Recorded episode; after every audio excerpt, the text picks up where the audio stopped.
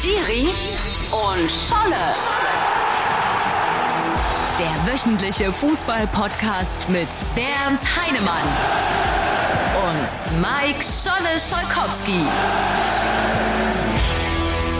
Schiri, ich bin ja alter DDR-DJ und da waren wir ja immer verdonnert, 60-40 spielen. Musst du sagen, natürlich die Musikanteile. Richtig, 70 Prozent ja. DDR, 40 West. Wer Ja. es wirklich gemacht hat, der wird in seinem Leben niemals Publikum gesehen haben. Aber die 60-40-Regel hat auch in unserem letzten Podcast Einzug gehalten. 40, 60 sagt man ja Gastgeber und Gast. Einheit Wernigerode, super Spiel gemacht. Machen wir gleich noch ein bisschen länger. Wir fangen ja gleich an mit dem Podcast. Was haben wir sonst noch? Italien, in, Heme? in, in Italien werden jetzt die Oliven wieder rot. Die schämen sich so, dass sie gegen Nordmazedonien ausgeschieden sind. Türkei, Stefan Kunz auch schon vorbei. Also die Märchen, die haben nicht lange vorgehalten. Und ein Verein, der kaum Fans hat, aber viel Gesprächsstoff ist Türkgücü München. Wir reden gleich darüber. Oh, ein ganz dunkles Kapitel. Schiri und Scholle. und Scholle. Jetzt gab es in unserem Sendegebiet Landespokal. Das ist was Besonderes. David gegen Goliath. Der erste FC Magdeburg gegen den BSV Halle Amdorf. Die Amdorfer waren so freundlich und haben ihr Heimrecht an den FCM abgetreten. Da haben wir uns ja verschätzt. Wir haben gesagt 4, 5, 6, 0. Ja. Aber es ist ein bisschen mehr geworden. 10-0 am Ende. Aber ich muss mal sagen, Halle Amdorf hat sich ordentlich verkauft, als Sechsligist gut präsentiert.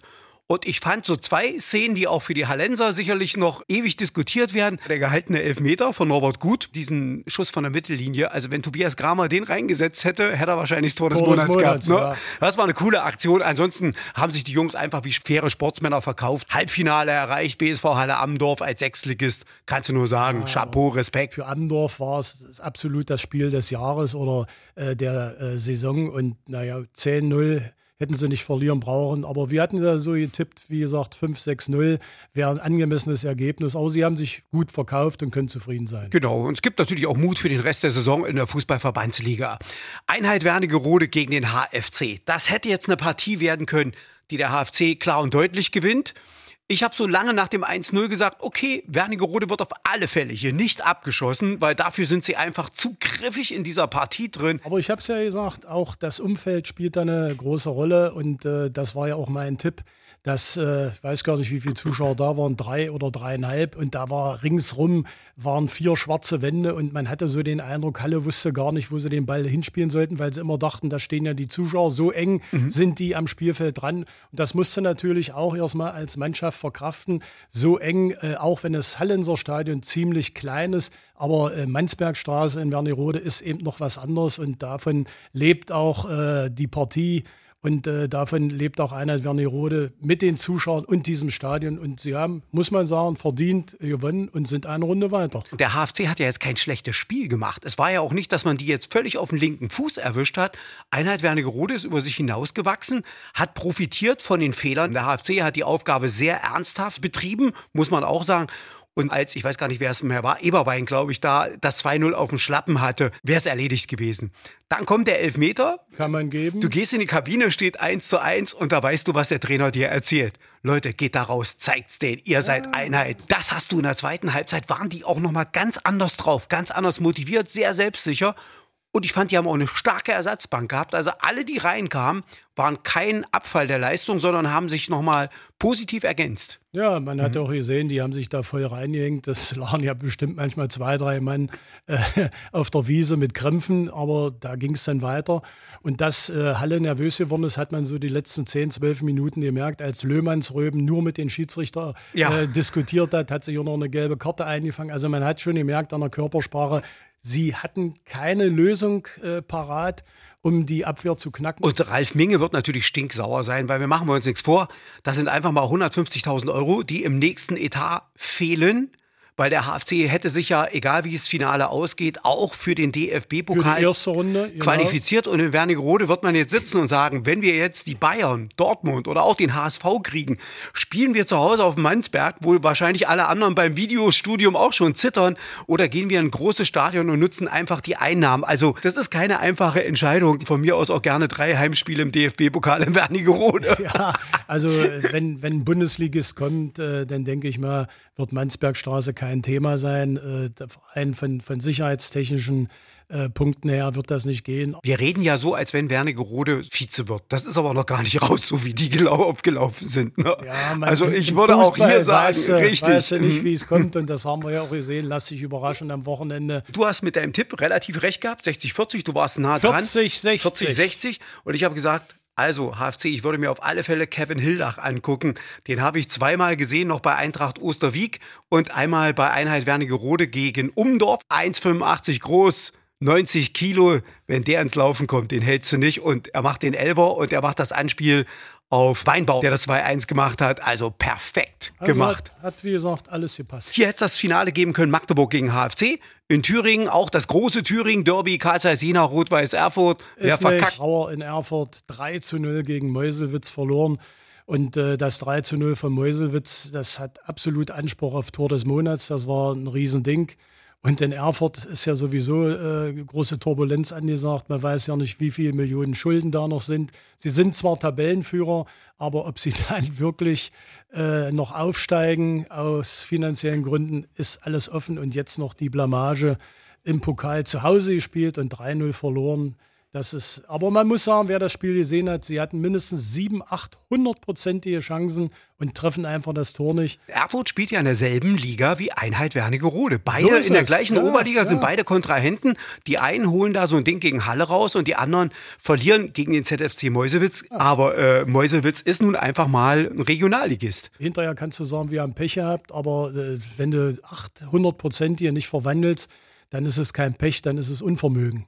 Das ist eigentlich bitter, wenn man so die Geschichte Rot-Weiß Erfurt und Karl Zeiss Jena auch sieht. Erfurt kickt jetzt in der Fußball-Oberliga gegen den VfL Halle 96, gegen Union Sandersdorf.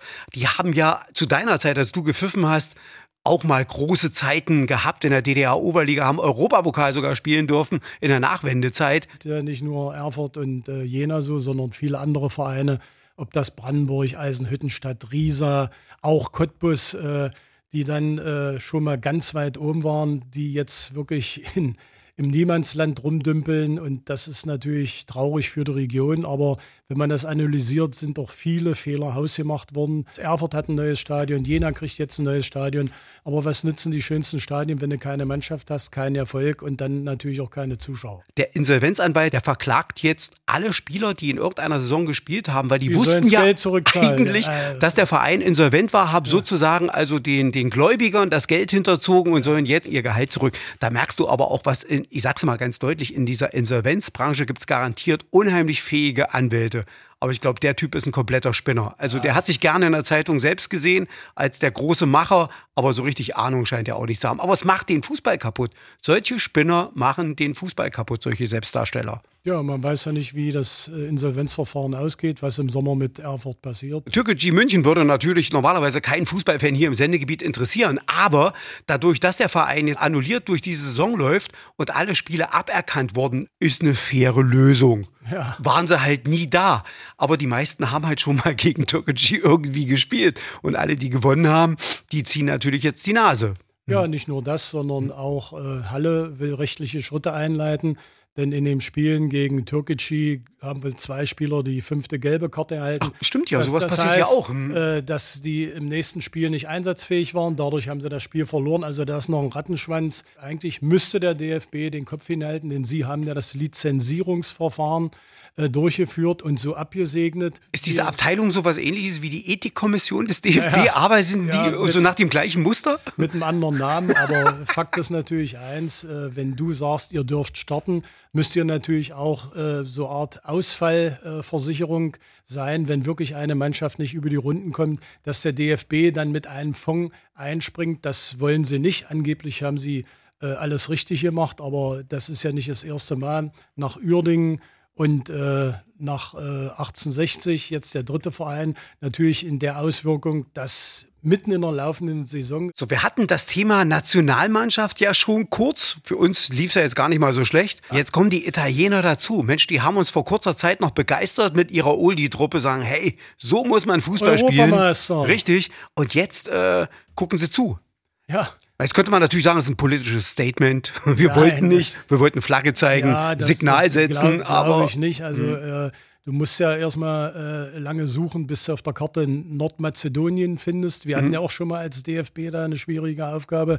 Aber äh, wenn du schon die WM fest eingeplant hast und verlierst gegen Nordmazedonien, ich weiß ja nicht, ob es da überhaupt einen bekannten Spieler gibt. Die, die meisten spielen wir in der zweiten Liga irgendwo. Das ist natürlich für Italien ein harter Schlag. Und wie wir schon gesagt haben, auch für Stefan Kunz, der sich noch mit der Türkei was ausgerechnet hat. Österreich, Franco Foda hat äh, seinen Posten schon abgegeben. Er küsst die Hand Österreich. Ja, gell? aber ich der- finde, die haben eigentlich ja. nominell haben die eigentlich wirklich eine starke Mannschaft. Die haben das gute es Fußballer ja, im Kader. Ja, ne? Aber wir hatten ja gesagt, Rudi Carell lässt sich überraschen und Italien ist von Nordmazedonien überrascht worden. Aber so sind alle an Weihnachten bei Mama zu Hause. Ja, die werden noch so zu Hause, weil am 18. Dezember ist das Finale. Also Weihnachten werden sie schon zu Hause gewesen, aber das ist natürlich für den italienischen Fußball, für den amtierenden Europameister ein ganz großes Fiasko. Schau mal ein bisschen in die Bundesliga voraus. Es gibt ja zwei wirkliche Spitzenspiele.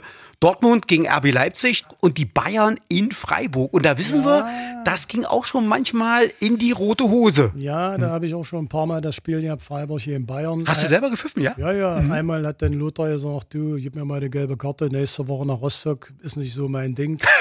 Da habe ich gesagt, okay, kannst du haben. Gut, ich haue einen um. Habe ich gesagt, bist du verrückt, da muss ich dich runterstellen. Also beim nächsten Freistoß hältst du die 9,50 Meter nicht ein, hast du da eine gelbe Karte. So haben wir es denn gemacht, aber das ist nur eine Randnotiz. Also Freiburg auch in dem neuen Stadion. Ich weiß ja nicht, wie viel jetzt rein dürfen, aber ich denke mal bestimmt 30.000. Das ist absolut ein Hit. Und äh, da freut sich also nicht nur äh, das Breisgau, sondern auch, das ist schon ein Gradmesser für Bayern. Dortmund, ja, das ist eigentlich äh, das schwerere Spiel. Dortmund in Leipzig, denke ich mal. Aber Bayern müsste eigentlich souverän in Freiburg gewinnen. Wir haben es jetzt gerade Montagnachmittag. Draußen ist noch etwas Sonnenschein. Ich denke, wir nutzen den ja auch nochmal. Also ich werde es auf alle Fälle nutzen. Werde nochmal Ja, Runde und- Fahrrad fahren. Und wenn ihr nicht draußen guckt, dann sind wir euer akustischer Sonnenschein für diese Woche. Oh, ey, diese Lyrik, diese Podcast-Prosa hier. Sensationell. Heinemann, ein echter Heinemann. ein echter. Alles klar und schöne Woche. Bis demnächst. Ciao, ciao. Tschüss. Schiri und Scholle. Der wöchentliche Fußball-Podcast mit Bernd Heinemann und Mike Scholle Scholkowski. Schiri Bernd Heinemann ist international der bekannteste deutsche Schiedsrichter. Mit Augenmaß, großer Fachkunde und Charme führte er WM, EM und Champions League Spiele. Nach seiner Pfeife tanzten Weltstars wie Zinedine Zidane, Lothar Matthäus und Bernd Schuster. Mike Scholle Scholkowski gehört zu den meist und gern gehörtesten Radiomoderatoren. Er war Ringreporter bei den Kämpfen von Sven Otzke, Stadionsprecher beim Biathlon-Weltcup, Hallensprecher beim SC Magdeburg und die Stimme großer sportlicher Ereignisse.